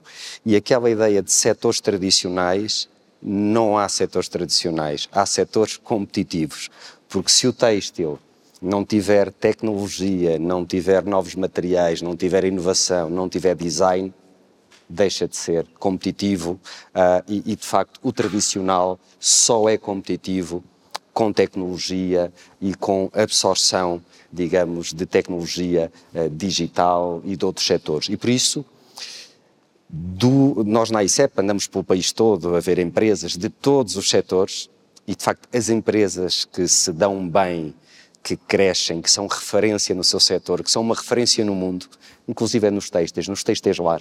Nós temos das melhores empresas mundiais de têxteis lar, de atoalhados, de lençóis, desse tipo de coisas. Todas fizeram este trabalho de aproximação à universidade, de incorporação de tecnologia, de incorporação de design, de incorporação de, incorporação de novos materiais. Quer dizer, há inteligência, há tecnologia. E por isso, isto é um caminho que todos temos que fazer independentemente do setor, quem quer crescer, manter-se vivo, ser sustentável daqui a 10 anos, poder ter uh, sucesso nos mercados internacionais, tem que fazer este caminho. E depois os poderes públicos também têm que continuar a fazer o seu caminho, não é? Ter as boas políticas públicas e a boa atuação para uh, também ajudar a trazer o bom investimento estrangeiro, havendo fatores de atração nacional. E agora toco aqui num ponto, uh, já agora só uma coisa que eu gostava de dizer, se nos se perguntarem a alguém da ICEP, e nós tivemos muito esta discussão, se tivéssemos que dizer qual é um fator ou o principal fator que tem, uh, digamos assim, sido o principal responsável por esta vaga de grandes investimentos tecnológicos uh, que eu falei aqui alguns na primeira intervenção. Se tivéssemos que escolher um, obviamente que isto é um mix e não há só um, mas se tivéssemos que qual é que é aquele que os investidores mais relevam uh, nesta onda recente de investimentos? Sabem qual é? Talento. Pessoas. Não só as suas qualificações, é importante ter boas formações académicas, é importante falar em línguas, mas uma coisa muito importante, a atitude quando não há outras interferências, não é? Uh, especialmente esta atitude que dizem do trabalhador português colaborativo, lutador, trabalhador, que veste a camisola, flexível, é, é uma coisa que eu ouço muito e nós todos ouvimos de empresários uh, internacionais e de investimento estrangeiro. E não é por acaso que muitos portugueses lá fora se destacam é? que às vezes no contexto certo, quando bem valorizados, com os condimentos certos, nas estruturas certas, uh, os trabalhadores portugueses têm nome em muitos países internacionais. Dito isto, terceiro ponto, é muito importante a cooperação uh, ao nível uh, nacional de entidades públicas. Ou seja, nós vemos com muito bons olhos que os municípios tenham uma atitude para o investimento, agora o que não podemos é, de certa forma, andar a atropelar-nos uns aos outros e podermos ter uma cooperação, porque a AICEP é a entidade e nós temos uh, o que nós chamamos FDI Scouts, espalhados pelo mundo, uh, nós temos uma rede externa que está em mais de 50, 60 países, e lá temos pessoas a fazer este trabalho. Temos equipas cá a fazer intelligence económica para perceber as movimentações dos principais grupos, dos principais players. Temos canais informais que tentamos saber o que é que está a acontecer, para tentar chegar a quem, para ter uma conversa, para os trazer a Portugal. Pronto, há muito trabalho que não se vê, uh, muito trabalho de bastidores, digamos assim, e todo esse trabalho nós uh, acredito que o sabemos fazer e felizmente os números têm mostrado isso. Agora, a primeira batalha de Portugal. A primeira coisa é, ok, Portugal. Depois há uma segunda derivada que entra. Ok, em Portugal, onde é que uh, vamos? E aqui entra a dimensão territorial. Uh, e, de facto, cada território tem as suas especificidades. E o Presidente da Câmara uh, foi muito claro a pôr em cima da mesa e a partilhar aqui aquilo que são os grandes ativos, o triângulo, não é? Aquele tripé da cultura, barra património, a parte, digamos, científica, tecnológica, com ligação à universidade e a parte ambiental. Tudo isso é extremamente importante e aquilo que é a visão estratégica do município para nós depois na ICEP podermos ajudar a direcionar os vários investimentos em função dos requisitos de cada projeto. E por isso estamos também a criar um portal nacional do investimento, o Invest in Portugal, que vamos, se tudo correr bem, lançar ainda este ano, que tem de facto depois toda uma área de ligação às regiões e uma área de back-office, onde as regiões e os municípios vão poder pôr aquela informação mais fina, mais minuciosa, que depois com a inteligência artificial nos vai ajudar sempre que nos entra uma lead de investimento a logo a perceber quais são os dois ou três sítios mais certeiros onde nós, vamos levar aquele investidor. Porque nós fazemos sempre isso, não é? Nós levamos dois ou três sítios e depois a decisão final, naturalmente, é soberana do investidor.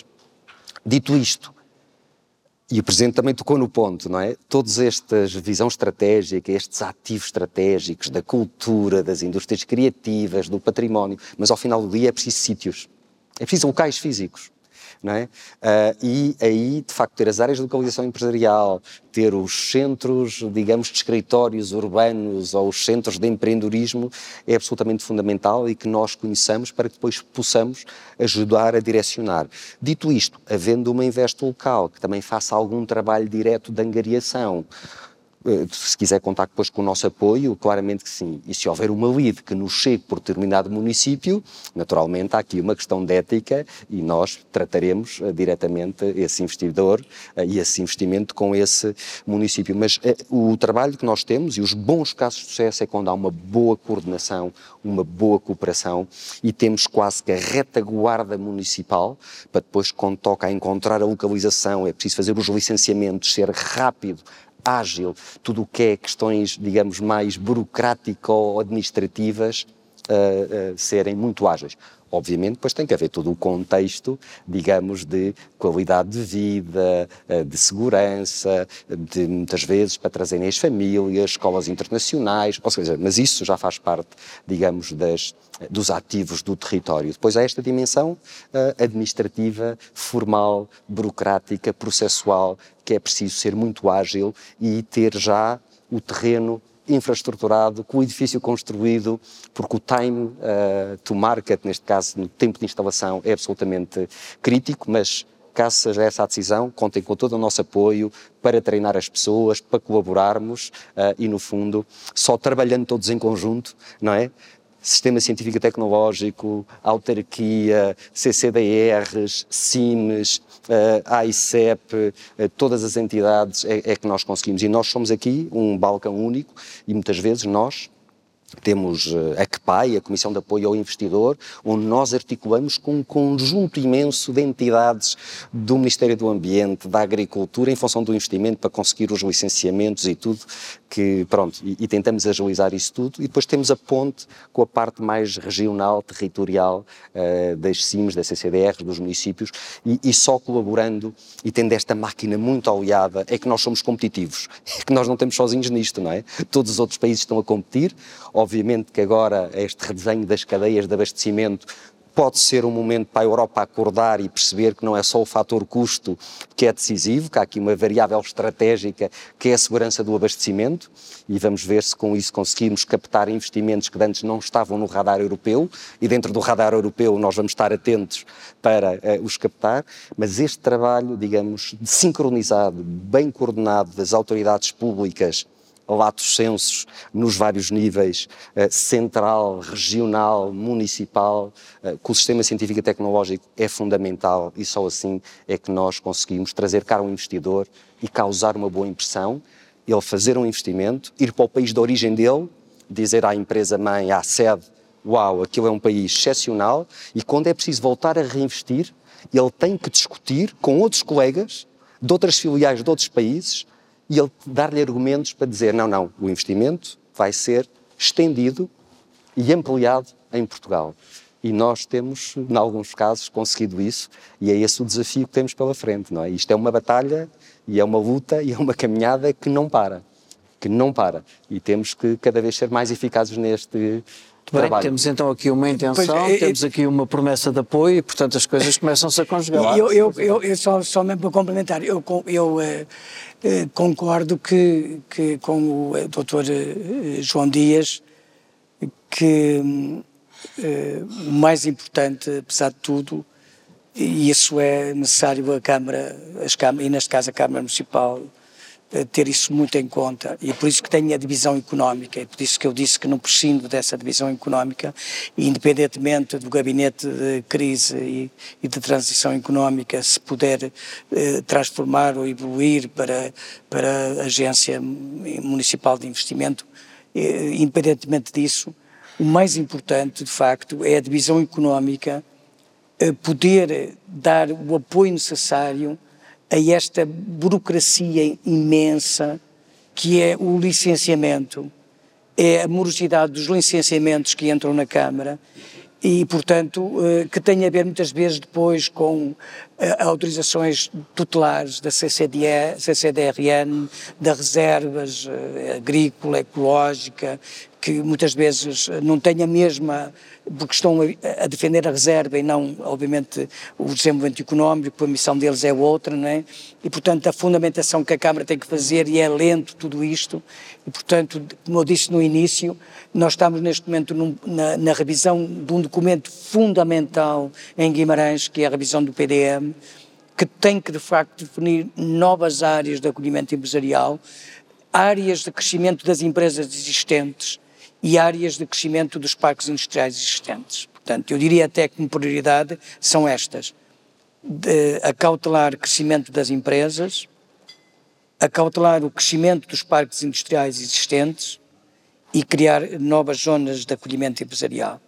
Ter em conta também os acolhimentos na área urbana e de acolhimento urbano, dentro de cidade, que falei um bocado, mas essa parte da, da, do apoio de proximidade, uh, porque há muitos, muitos escolhos, muitas dificuldades.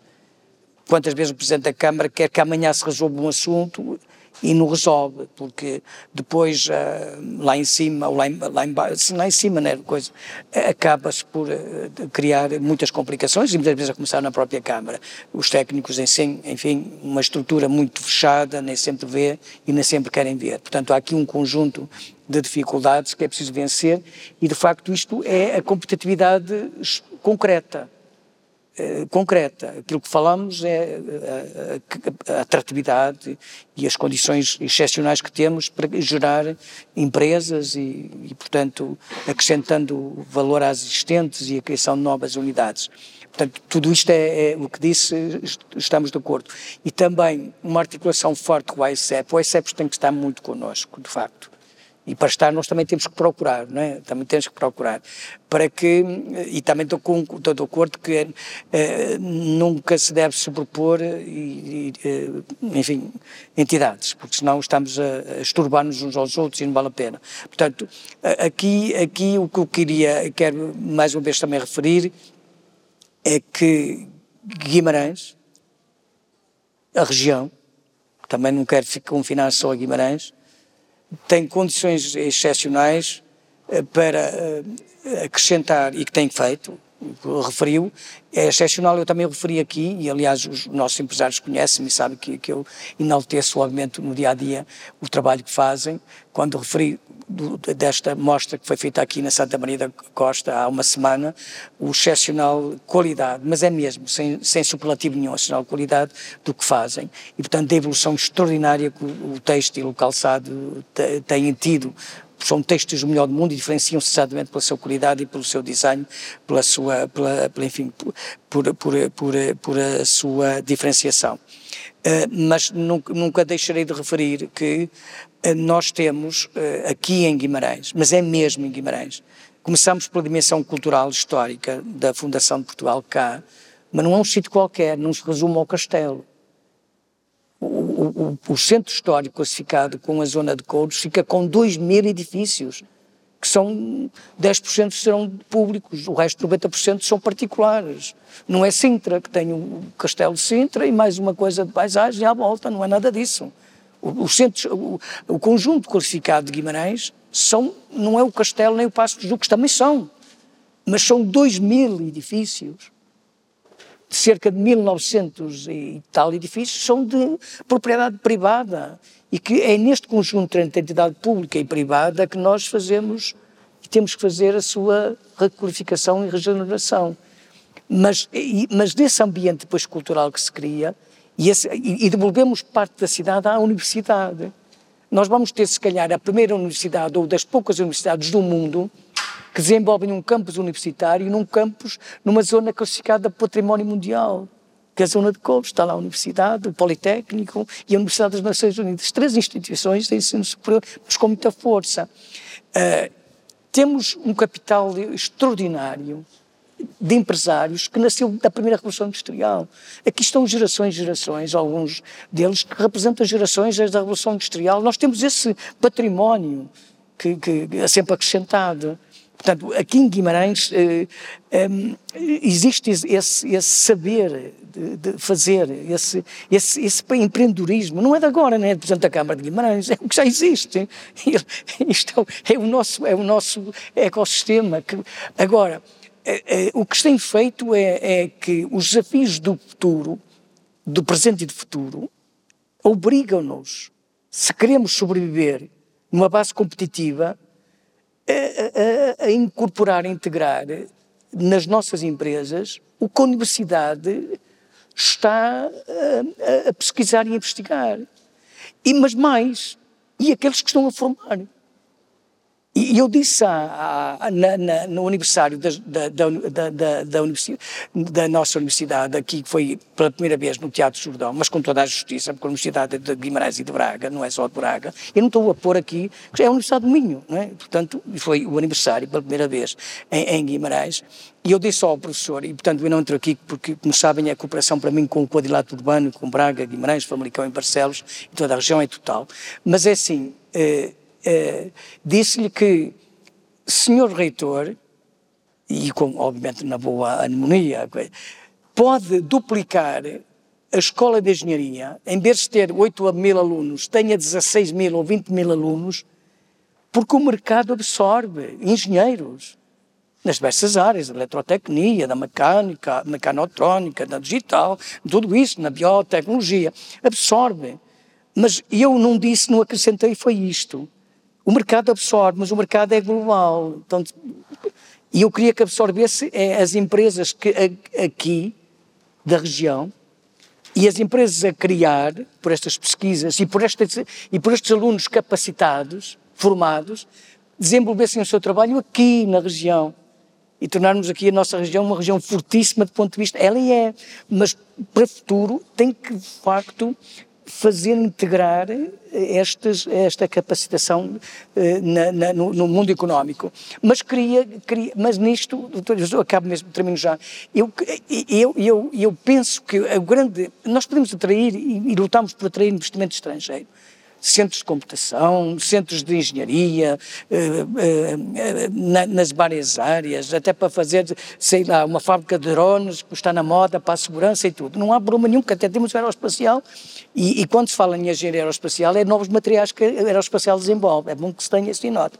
Vários materiais se aplicam noutros setores. É bom que, que se perceba isto. Eu digo isto tudo, mas sabem o que é que eu acredito mais, caro doutor uh, João Dias. O que acredito mais é nestes empresários que estão aqui, que integrem estas pesquisas nas suas empresas e quando não integravam nas suas empresas, sabendo que há talentos nas empresas excepcionais, nas empresas, nas universidades, que estão a investigar, perguntem, vão lá saber e digam, o que é que você está a fazer aí? Ou digam-me lá, o que é que está a fazer aqui?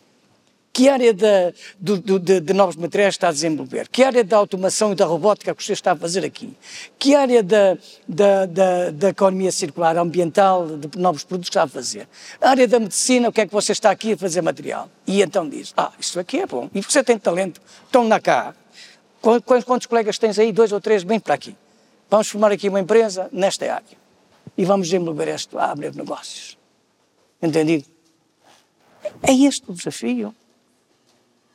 Entendido? Eu acredito mais na quem estou a olhar aqui para a frente, nestes e quem representa toda esta, esta, este empreendedorismo, esta capacidade de fazer, desde a primeira Revolução Industrial. Dizem que vamos da quarta e vamos ir para a quinta, não é? Mas nesta já, é este, isto é que eu acredito.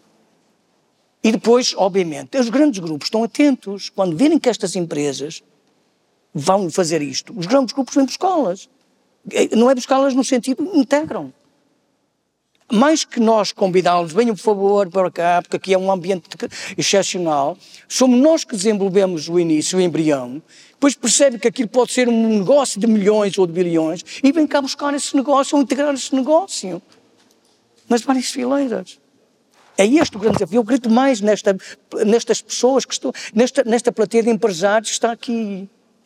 Porque eu acho que é por este caminho que nós fixamos aqui e com, e com, e com elos de, de, de, de residência. Porque, de facto, uma grande empresa vem, depois o preço é melhor num determinado sítio, depois já não deixa de dar como uma coisa, é bem para outro sítio. Ok? Não estou contra isso. Tudo bem, enquanto dura é bom, não há problema nenhum. Não há, não há crise quanto a isso. Mas prefiro este ecossistema em que os nossos empresários criam com jovens talentos, nas suas empresas, em empresas novas, então, começam a ser conhecidas, o estudante estrangeiro está sempre com radares, a ver onde há, é? e integram e estamos cá, nós Vamos com ver isto. ouvimos também um É ou dois desses empresários. Pronto, eu peço desculpa a falar mais às vezes. Olha, por primeiro dedo a ser levantado ali, aqui o António Carlos, e depois eu prometi que ouvíamos ali o, o, Pedro Aredes, portanto, um, dois, três. Peço para se identificarem, porque às vezes algumas pessoas podem não conhecer. Olá, boa noite. E ser José- breve, naturalmente. José Neves. Olha, eu estou a gostar imenso. Acho que todos os meus colegas entendem tudo que aí se passou, que foi dito. Ahm, nós sabemos que o Dr. Domingos Bragança é um apaixonado pela economia, mas eu considero um David na luta contra Golias. Está bastante só. Mas há só duas, duas questões. Houve, tu- tudo o que foi falado aí, eu acho que é de conhecimento e de interesse de todos os empresários. Mas há aí duas questões que são dois desafios que ali o professor José Mendes lançou. Um eh, tem a ver com um fundo, um fundo financeiro municipal, eh, mas não só municipal, é aquilo que disse, eh, com as empresas, para criar um fundo de investimento.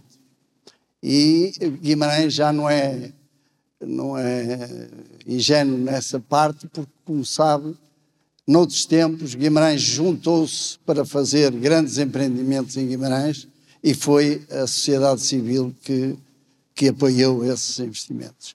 O outro grande desafio que surgiu, e é verdade, e todos nós sabemos, melhor que ninguém, doutor Domingos Bragança sabe, é que muitas destas empresas querem crescer. É isso mesmo.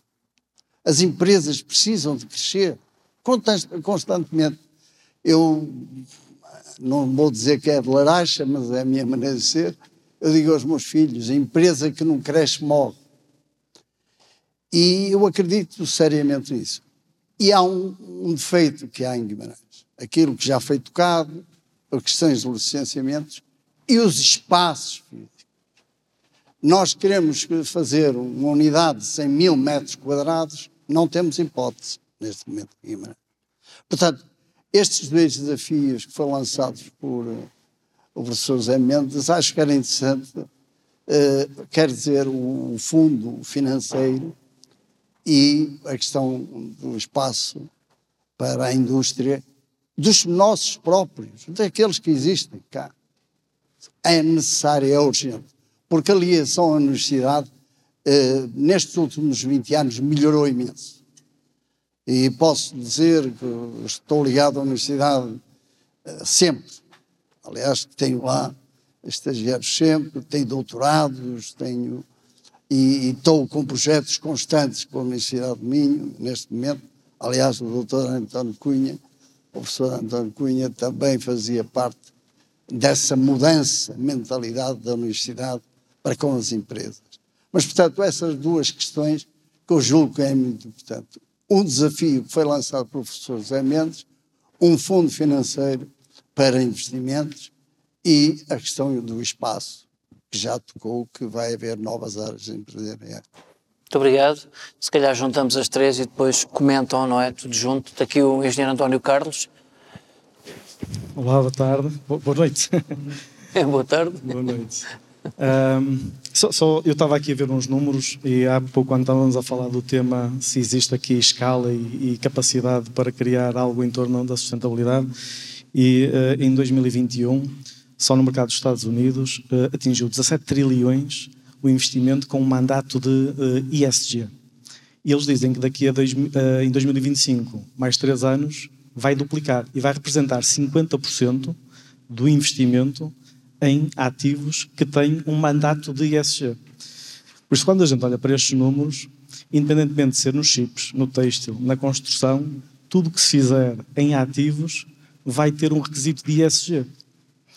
Isso, a minha questão é: se nós estamos aqui, eu acho que a, presença uh, nesta sala de tantos empresários, por um lado, tem a ver com os oradores, mas acho também o tema sustentabilidade, acho que deve ser algo que, que atraiu também as pessoas cá. Eu acho que é uma oportunidade também para testar um pouco a temperatura, para percebermos se de facto esta aposta uh, do município em ser um município verde, sustentável, que investiu, mas também já ascendem muitos, muitos, muitos séculos de investimento em tornar a cidade atrativa e por isso consegue também fixar população, se no ecossistema com a universidade, de facto, nós temos aqui uma capacidade de gerar conhecimento novo, se temos, de facto, aqui algo que pode ser uma aposta estratégica.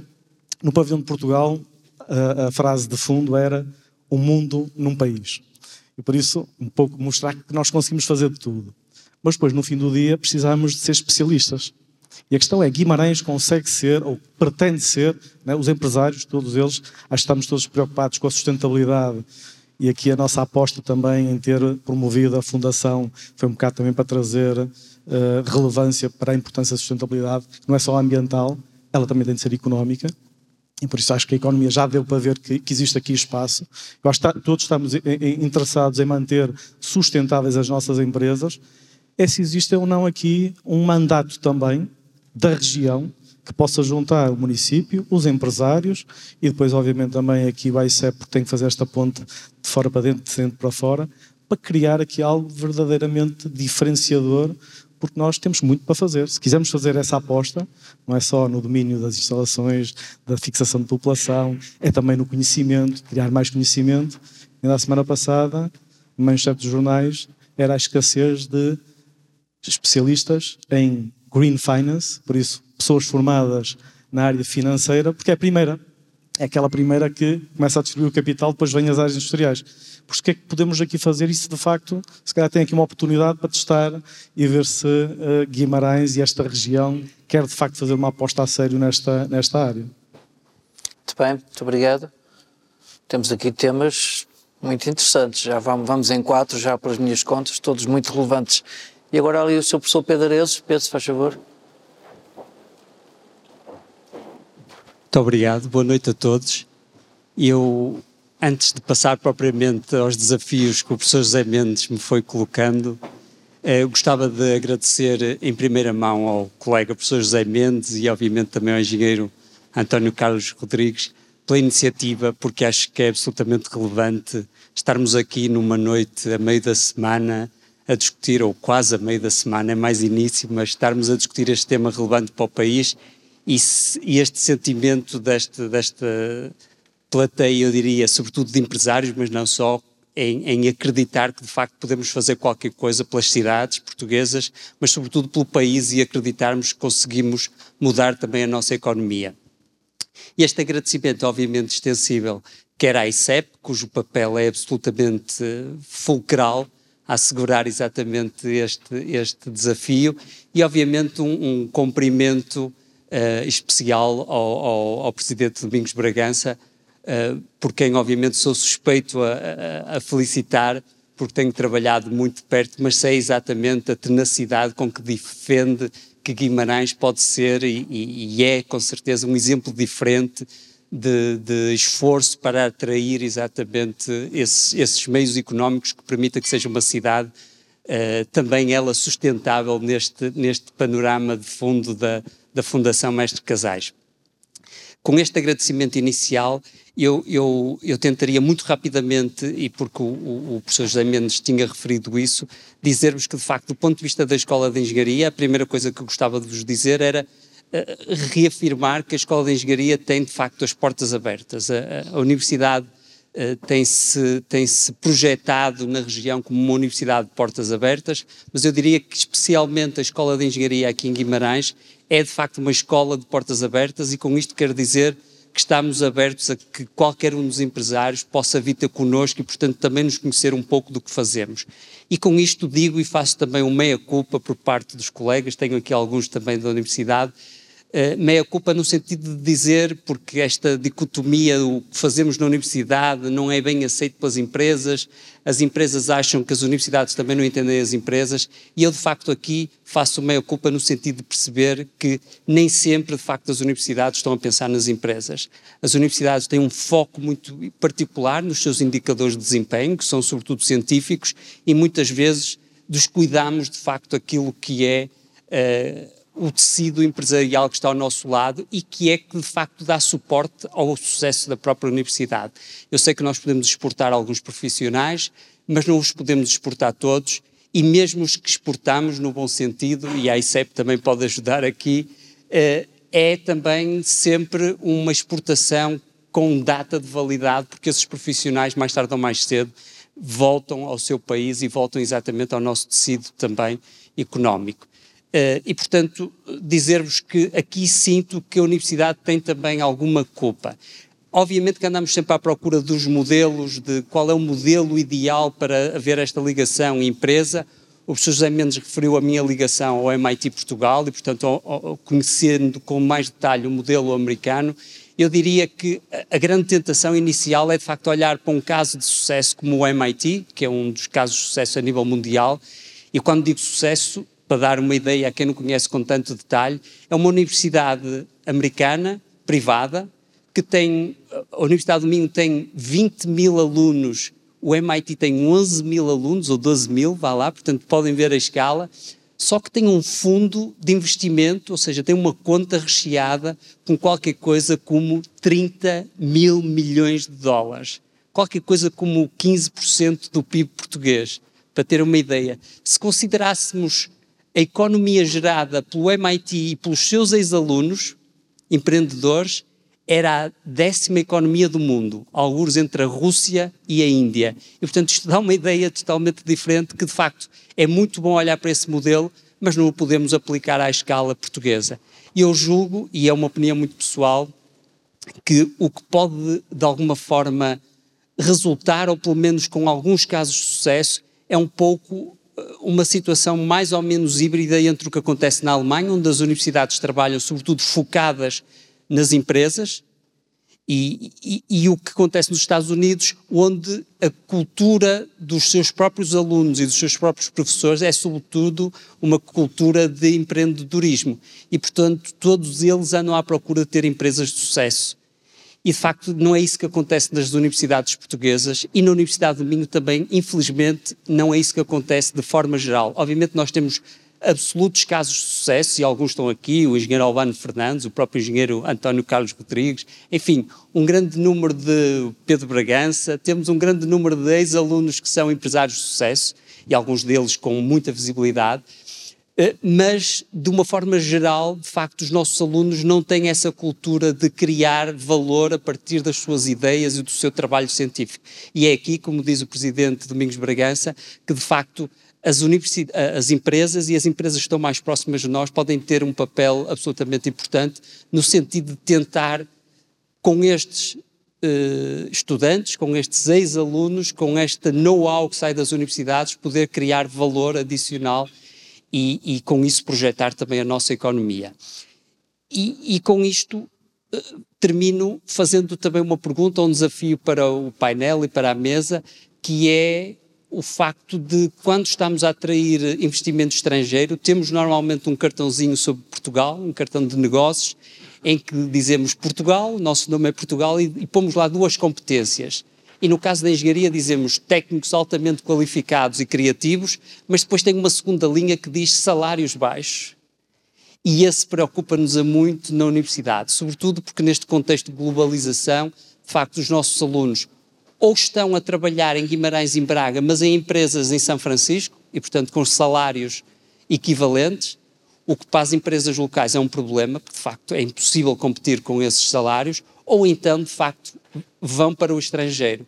E quando nós queremos atrair investimento estrangeiro, usar esta propriedade de termos salários baixos, que efetivamente são, comparativamente com a Europa e com, e com o mundo, sobretudo ocidental, mas eu, eu de facto acho que Portugal tem que ter uma estratégia de de, de, de, forma relativamente constante e progressiva, obviamente, tentar mudar este cenário. E quando digo salários, digo dos engenheiros, mas digo de uma forma, eh, em geral, de, toda, de todo o, o, o corpo de trabalhadores que temos na nossa indústria e não só.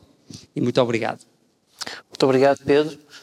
Uh, excelentes questões.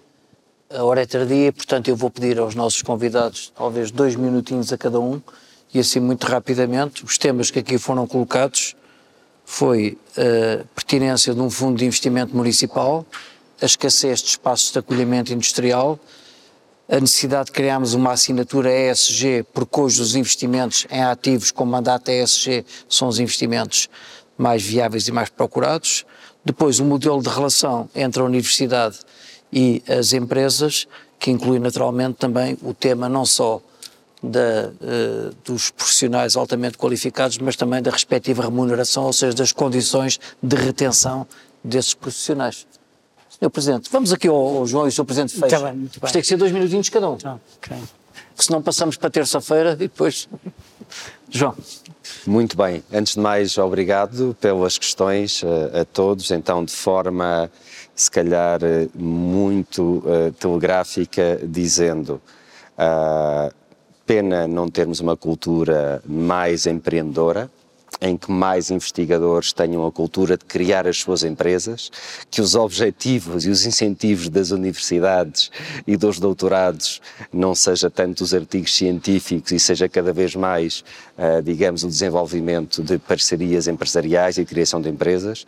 Nós na ICEP, nos últimos dois, três anos, começámos a trabalhar com startups, precisamente uh, temos ligação a todas as incubadoras e aceleradoras nacionais, para sempre que há uma startup criada, e normalmente elas são born global, não é? Ou seja, nascem não para o mercado nacional, mas para o mundo, e nós estamos logo aí, desde a hora quase zero ou um, a apoiá-las neste movimento de internacionalização. Porque a ICEP, como o professor disse ao início, tem a dimensão do investimento, foi aquela que nós falámos mais, de angariar investimento, mas a nossa outra missão, o nosso outro braço é ajudar a economia eh, nacional a internacionalizar-se e as nossas empresas a irem lá para fora conquistar mercados.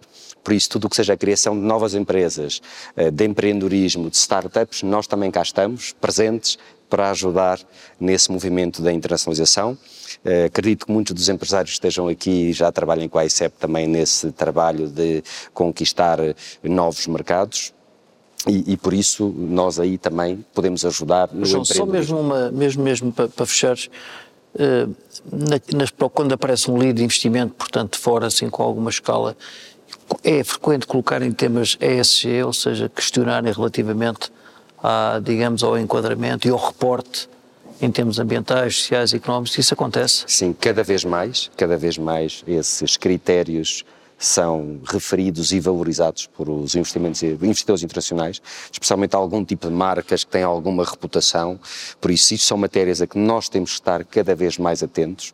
Todas essas, digamos, uh, práticas, ética, valores, certificações, Uh, são, são, são fundamentais, especialmente. É. Um dos, uh, António Carlos, um dos nossos próximos trílogos, já temos até a pessoa identificada, será seguramente, não é o próximo, o próximo já agora vai ser no dia 9 de maio, no Algarve, em Faro, sobre mobilidade sustentável, uh, mas um dos próximos vai ser, vai ser sobre green financing justamente porque é o tema que está, sentimos que há muita procura e que é, temos muito a aprender. Cá, só, só, só, só, para terminar, a dizer que a ICEP no investimento não trata só o investimento direto estrangeiro, ok? Uh, nós tratamos os grandes investimentos, uh, ou seja, investimentos de nacionais de grande dimensão, uh, nós também tratamos e ajudamos nesse processo todo e às vezes na cruzada administrativa processual. Muito bem.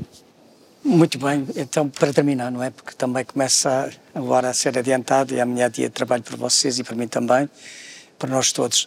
Um, o que é sinal também que foi, para mim foi agradável estar aqui, portanto agradeço à Fundação Mestre Casais e, portanto, também ao eh, professor José Mendes e ao eh, professor eh, e ao doutor João Dias e a todos os, os nossos participantes.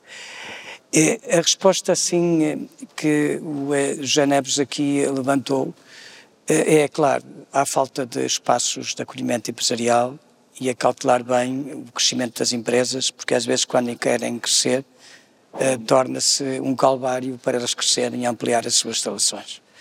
E, portanto, o PDM que está em revisão está a ter esse cuidado. Eh, não está a ser fácil, porque as entidades tutelares não têm essa mesma sensibilidade.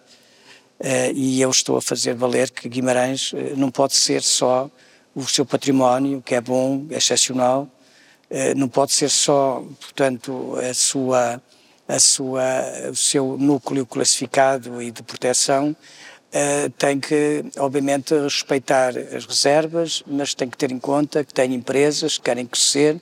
O eh, Guimarães é um território industrial e, portanto, tem que acautelar os terrenos para ampliação das indústrias.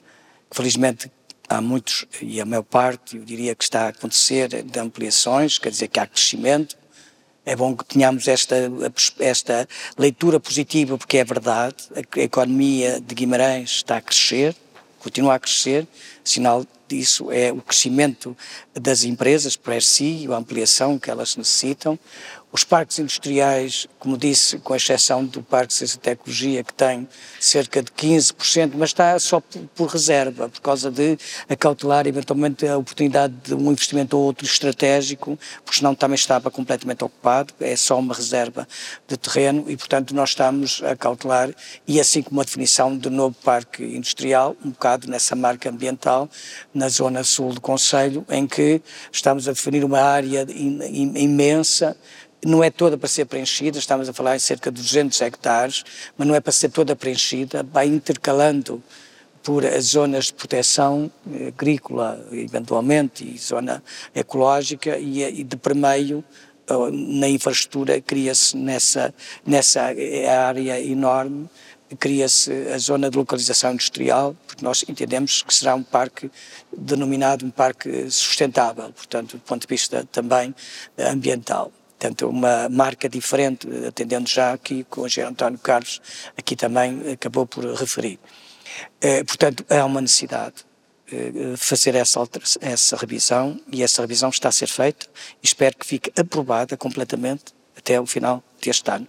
E, obviamente, tratando como tratamos até hoje das, das, das afetações que foram necessárias, com a autoridade pública, enfim, que fomos fazendo em inúmeras e inúmeras empresas uh, por, que, que, que, que, quiseram ampliar e que a Câmara esteve a apoiar essa, essa, essa expansão. Uh, mas é muito demorado, o que foi dito aqui, vocês sabem bem, é estratégico quando pensa-se em aumentar, não pode demorar tempo, porque é que naquele momento que se tem que fazer o aumento, é fazer o investimento, e portanto temos que atender esta, esta contraditório, esta contradição às vezes entre aquilo que é possível regulamentarmente, não é só para o município, mas outras entidades, mas estamos a tratar disso. Portanto, enfim, está a ser, melhor está claramente hum, avaliado, portanto, e que uh, se percebe está a criar alguns, e já criou algumas uh, perdas em termos de, de, alteração, mas tem que continuar esse trabalho e há de continuar para nós fazê-lo, não é? Portanto, uh, a questão do fundo, o fundo é assim, de investimento, eu às vezes penso, por exemplo, numa do fundo de investimento, poderia fazer isso, sem prejudicar a iniciativa de cada uma das empresas, e nunca pode fazer isso, de, de aproximar-se, como aqui o professor Pedro Arezes disse, eh, de, da universidade. A universidade cada vez está mais disponível para essa interação, eh, nas áreas, pelo menos nas entidades de interface, né, de transferência de conhecimento, de novo conhecimento. Eh, PIEPs, na área dos novos uh, materiais à base de, de polímeros, portanto, de, uh, a, a, parte de novos materiais como é o Fibernamics, uh, portanto, os várias entidades da parte de biomedicina, enfim, da biomédicos, tudo isso está cada vez mais próximo. Mas se não estiver próximo, os empresários entram pela universidade dentro, porque a universidade é exatamente assim que é, é para obviamente produzir ciência, produzir conhecimento também puro, mas é para a transferência do conhecimento e a universidade e os seus, o reitor e, as, e os, os, seus dirigentes, nomeadamente o presidente da escola de engenharia, está aberto a isso. Mas no quanto ao fundo, às vezes eh, o fundo, que é um fundo de certa maneira de, de, para desenvolvimento colaborativo do território, eu às vezes penso muito nos fundos, mas acho sempre que, por um lado, no início, a, participação do município pode ser confortável, mas por quanto conheço do, dos, do município, dos municípios e do município, eh, eh, o município nestes fundos só estorba.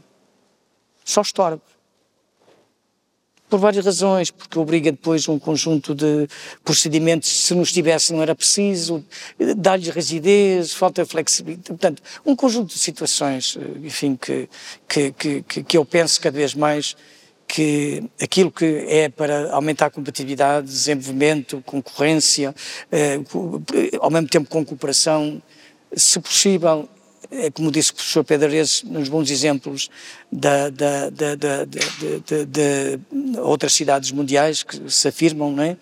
é? Era melhor que houvesse esta cultura de que a cidade, os seus empresários reúnem-se, fundam, formam um fundo, o fundo define que há falta de uma escola privada, até o 12 ano bilingue, porque é preciso dar desde a primária até ao 12 ano formação em inglês, em alemão, que, que, que sejam as pessoas que informadas eh, respondam não só aos desafios do futuro, e depois para a entrada, obviamente, no, no, no, ensino superior, mas também para os filhos de quem lá cá trabalha, sejam pessoas que vêm de outras partes do mundo, mas também para uma formação completa. Este Fundo Municipal diz, então vamos formar esse colégio, esta escola privada, que era um embrião para outras coisas, não é?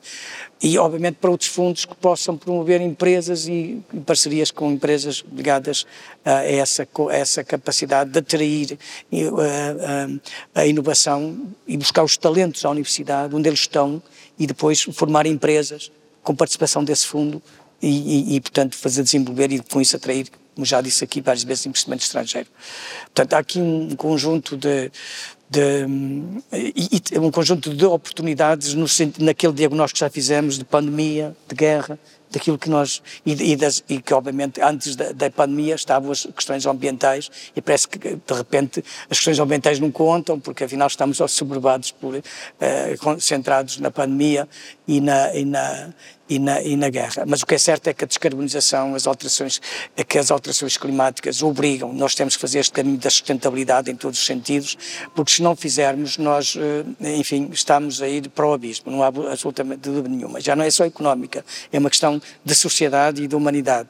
E, e felizmente, uh, uh, portanto, a certificação ambiental, a marca ambiental, portanto, tudo que tem a ver com a fileira ambiental, no processo de fabrica ambiental, tudo isto é hoje um, um fator de preferência, um fator de, de, de, diferenciação e, portanto, cada vez mais não é só o enquadramento legal, mas é um fator excepcional de competitividade.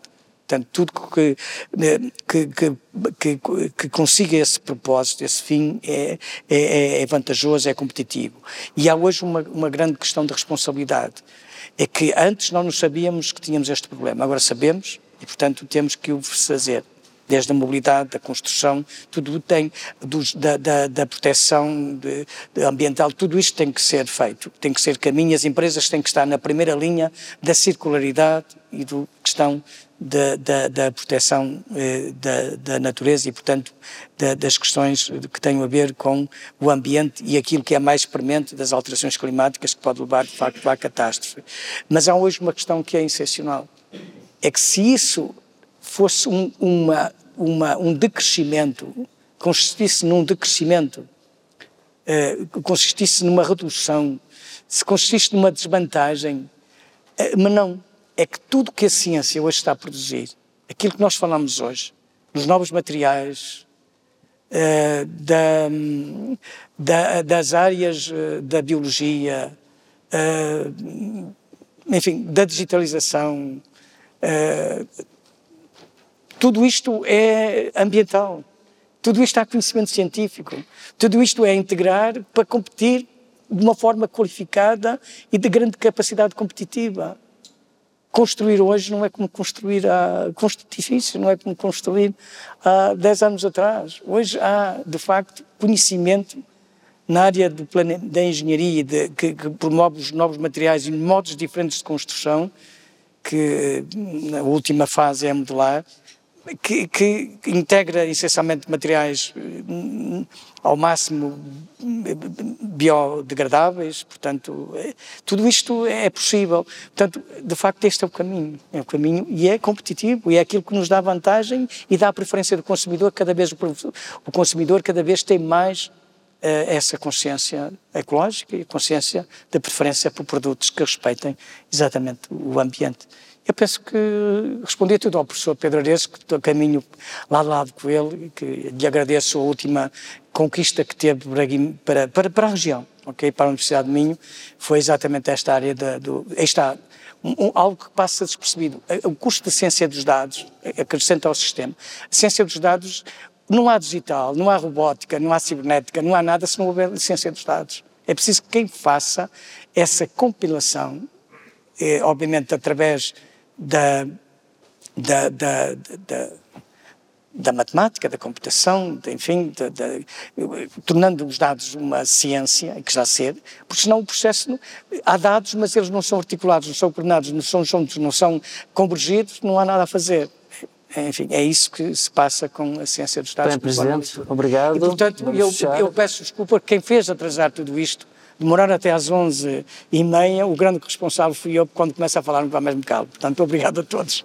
Bem, quero agradecer a todos, aos dois e à vossa presença.